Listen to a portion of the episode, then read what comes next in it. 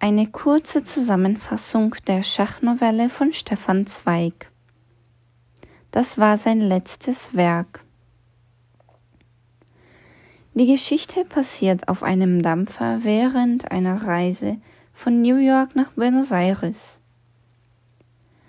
Die wichtigsten Personen, die vorkommen, sind Mirko, ein bekannter Schachweltmeister, McConnor, ein sehr reicher Mann, und Dr. B, der gerade aus einem Exil gekommen ist. Am Anfang des Films kommen einige Männer vor, die gegen Mirko Schach spielen. McConnor war auch dabei. Das erste Spiel gewinnt Mirko. Die anderen Männer bieten dann um eine Revanche. Das zweite Spiel verlieren sie nicht, denn Dr. B kommt dazu und hilft ihnen zu gewinnen. Später erzählt Dr. B seine Geschichte. Er erzählt, dass die Nazis ihn verhaftet haben und in einem Raum in einem Hotel geschlossen haben. Er war in total Isolierung. Und um psychisch gesund zu bleiben, versucht er, alles, was er schon auswendig gelernt hatte, noch einmal zu rezitieren. Später findet er aber ein Buch in einer Matratze.